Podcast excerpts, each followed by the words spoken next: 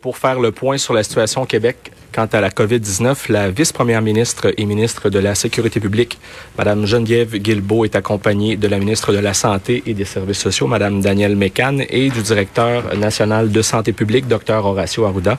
Alors, Madame la vice-première ministre, à vous la parole. Merci beaucoup. Bonjour tout le monde. Donc, je vais euh, commencer comme à l'habitude avec le bilan de la dernière journée. Donc, en date d'aujourd'hui, nous avons 79 nouveaux décès pour un total de 1761 décès. Bien évidemment, mes pensées euh, et toutes nos pensées euh, de toute l'équipe vont pour les familles et les proches de ces personnes-là qui sont décédées. On a un total maintenant de 26 594 cas confirmés, une augmentation donc de 837 par rapport à hier. Nous avons 1648 personnes hospitalisées, une augmentation de 23, dont 222 personnes qui sont aux soins intensifs, une augmentation de 5 personnes par rapport à hier. Je veux revenir sur la situation du personnel dans les CHSLD, dans les résidences pour personnes âgées.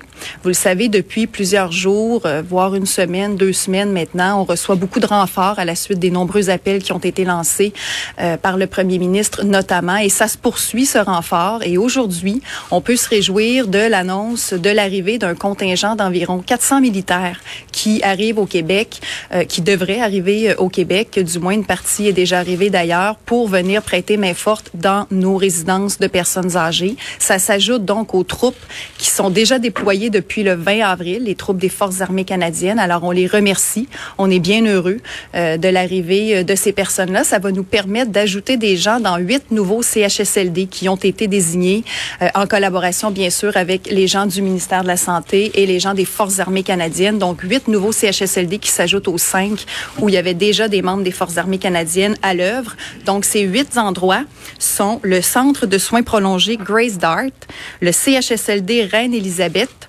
la résidence Bertillon du Tremblay, le CHSLD Vigie de Mont-Royal, le CHSLD des Floralies de la Salle, le Centre d'hébergement de Saint-Laurent, le CHSLD Argyle, Argile, et le CHSLD Benjamin Victor Rousselot. Donc, huit nouveaux endroits où des euh, membres des Forces armées canadiennes vont pouvoir aller prêter main forte. C'est une très bonne nouvelle, je l'ai dit, que l'arrivée de ces nouvelles personnes, mais il reste que euh, on a encore des besoins énormes dans nos résidences pour personnes âgées. Donc, toutes les personnes qui ont la capacité, qui ont la possibilité, qui ont la volonté d'aller prêter main forte, on les invite à le faire par l'entremise du site Je contribue. Vos, euh, votre aide sera la bienvenue. Ça demeure notre urgence nationale la qualité et la, la, la, dispense, la prodigation des soins à nos aînés dans nos résidences pour personnes âgées. Comme on l'a dit dans les derniers jours, on a réussi tous ensemble à aplatir la fameuse courbe de contagion par nos efforts, par notre respect des consignes de santé publique depuis maintenant deux mois. Et c'est ce qui nous a permis cette semaine d'annoncer lundi notre plan de réouverture graduelle des écoles et des services de garde. Hier, d'annoncer euh, une reprise graduelle de certaines activités de nos entreprises, de notre économie. Et aujourd'hui, d'y aller avec une nouvelle annonce aussi de réouverture graduelle de nos régions mais donc tout ça, c'est possible grâce à notre discipline. Et il faut surtout pas voir dans cette étape de déconfinement très graduel un synonyme de relâchement. Donc, c'est important que malgré tout ce qu'on annonce en termes de réouverture graduelle de certains secteurs d'activité de, notre société, on continue de se conformer aux consignes de santé publique, qu'on continue de maintenir la distance, de se laver les mains et de euh, continuer d'obéir à toutes les consignes parce que il en va de cette possibilité justement d'aller de l'avant avec la réouverture. L'ingrédient clé pour la réouverture graduelle, que ce soit les écoles, les services de garde, l'économie ou les régions, comme on va annoncer aujourd'hui, c'est de maintenir la discipline exceptionnelle auquel se sont astreints les Québécois depuis maintenant près de deux mois et si on devait constater que la courbe de contagion reprend de plus belle, si les prévisions devaient s'assombrir, si la situation devait se détériorer, on n'hésitera pas à repousser des réouvertures. Donc, c'est important de comprendre que tous ces plans-là, toute cette planification est tributaire de la discipline à laquelle on va continuer de se soumettre. Mais les Québécois sont exemplaires depuis le début, donc je leur demande de continuer d'être obéissants et de se conformer aux directives de santé publique, malgré les annonces de réouverture graduelle qui sont faites depuis depuis trois jours. C'est donc dans cette même logique, toujours de réouverture graduelle, qu'on va annoncer donc aujourd'hui un plan de réouverture graduelle toujours de certaines régions du Québec. L'idée, c'est de progressivement euh, diminuer ou même retirer les contrôles policiers des allées et venues dans certaines certaines régions, certains endroits qui étaient euh, entre guillemets fermés jusqu'à aujourd'hui pour permettre donc les déplacements euh, entre ces régions-là à l'intérieur, euh, à l'intérieur ou à l'extérieur de ces régions-là pour suivre le plan, le plan de réouverture de l'économie. On demande quand même aux Québécois d'éviter les déplacements superflus, d'éviter de se déplacer d'une région à l'autre si ce n'est pas essentiel. Je l'ai dit, il faut quand même continuer de s'astreindre aux mêmes consignes de santé publique et le fait d'éviter des déplacements superflus d'une région à l'autre fait partie de euh, ces consignes que nous demandons aux Québécois de respecter. C'est pas le temps de euh, d'aller flâner ou d'aller dans les commerces d'une autre région simplement pour le plaisir ou d'aller faire son épicerie ailleurs que euh, chez soi juste pour le plaisir non plus. On essaie d'éviter de se déplacer, de rester dans la région où on demeure, ou en tout cas dans la région où on se trouve, et de limiter ainsi ces déplacements malgré qu'ils redeviennent permis pour euh, certaines raisons.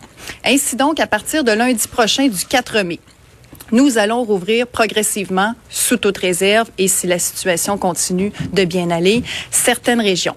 Donc, à partir de lundi prochain, le 4 mai, les euh, contrôles policiers des déplacements seront euh, retirés pour les régions des Laurentides, de Lanaudière, de Chaudière-Appalaches et pour la ville de Rouen. Donc ça, c'est pour lundi prochain, le 4 mai.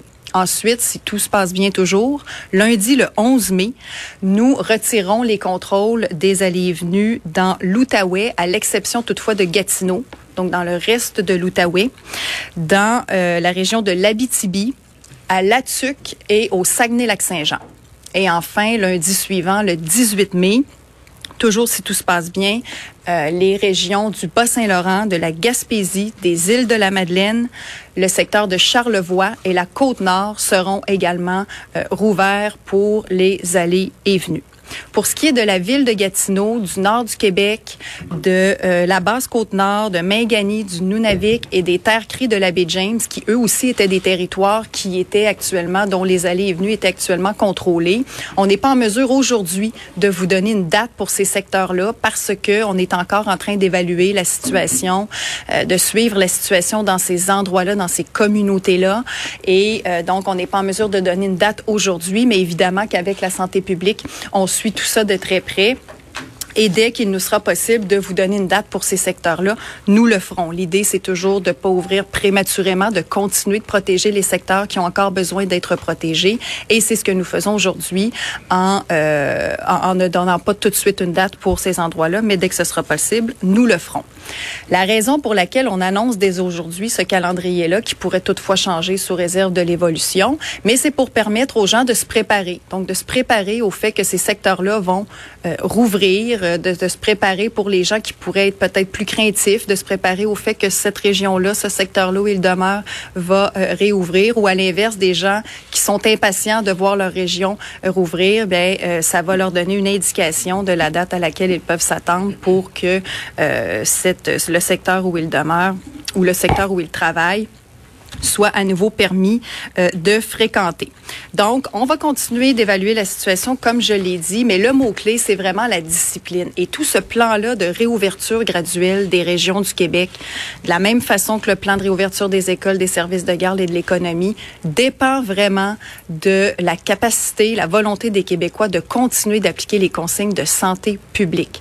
Donc, il faut maintenir la distanciation, il faut maintenir les interdictions qui sont actuellement en place en termes de santé publique. Donc, rester à deux mètres. Il faut continuer de se laver les mains fréquemment.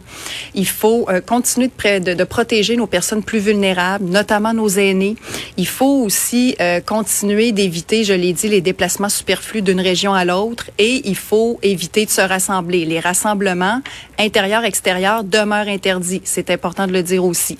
Donc, toutes ces consignes-là demeurent par ailleurs malgré la réouverture de certains secteurs, mais euh, à l'évidence, en parallèle, de la réouverture de certains secteurs de l'économie, de certaines activités commerciales professionnelles. Ça va générer plus d'allées et venues dans plusieurs secteurs. Donc, c'était la suite logique finalement d'y aller avec la réouverture graduelle des régions du Québec. Alors, si on réussit tout ça, si on est prudent, si on est euh, docile et si on est discipliné, on va réussir ce plan de réouverture des régions, comme on va réussir les autres plans de réouverture de d'autres secteurs du Québec sans relancer la pandémie. Donc, c'est l'objectif. Relancer le Québec sans relancer la pandémie et c'est en respectant les consignes de santé publique qu'on va réussir à le faire. Pour mes remerciements du jour, je veux remercier aujourd'hui nos adolescents nos ados du secondaire qui sont chez eux actuellement et qui, euh, pour plusieurs, ont été déçus d'apprendre qu'ils pourront pas retourner à l'école, qu'ils pourront pas, ou peut-être pas retourner à l'école comme tel, mais qui pourront pas revoir leurs amis, qui pourront pas revoir leur école, pourront pas revoir leurs profs avant la fin de l'année scolaire. Donc, on sait que c'est décevant pour vous. Alors, je veux vous remercier de, malgré tout, malgré la déception, respecter les consignes de santé publique, de comprendre la situation, de vous conformer à la situation. C'est très apprécié. Merci de votre discipline. Et je veux aussi vous dire qu'on vous a entendu et qu'actuellement, on travaille avec le ministère de l'Éducation pour trouver une façon de souligner, malgré le contexte difficile, votre diplomation, votre graduation. Je pense entre autres aux finissants, surtout euh, pour ce qui est euh, de la diplomation, parce que les finissants n'auront pas la chance, malheureusement, de pouvoir vivre le traditionnel bal des finissants. Donc, on pense à vous et on essaie de trouver une façon créative, imaginative, mais respectueuse des consignes de santé publique, de pouvoir vous permettre de souligner ce moment qui est important dans votre vie, que euh, la graduation du secondaire. Alors, merci beaucoup. Vous travaillez fort, vous le méritez. On va faire en sorte de pouvoir vous offrir cette, euh, ce, petit... Euh, ce petit privilège, ou en tout cas cette petite récompense euh, dans le contexte actuel, malgré tout. Je termine en disant qu'on avance, on progresse, mais c'est pas le temps de crier victoire. On le dit souvent, mais c'est important de le répéter. La problématique, le virus, tout ça, ce n'est pas derrière nous. Oui, on annonce des réouvertures graduelles. On est rendu à annoncer, à envisager des réouvertures graduelles, mais euh, tout n'est pas gagné actuellement. Et je veux le redire, tout va dépendre de notre discipline et tout va dépendre des efforts de distanciation que nous allons maintenir. Alors, je vous encourage à continuer. Je vous demande à continuer de respecter les consignes de santé publique. On a été exemplaires depuis deux mois dans le confinement. Il faut être tout aussi exemplaire dans la réouverture graduelle du Québec. Merci.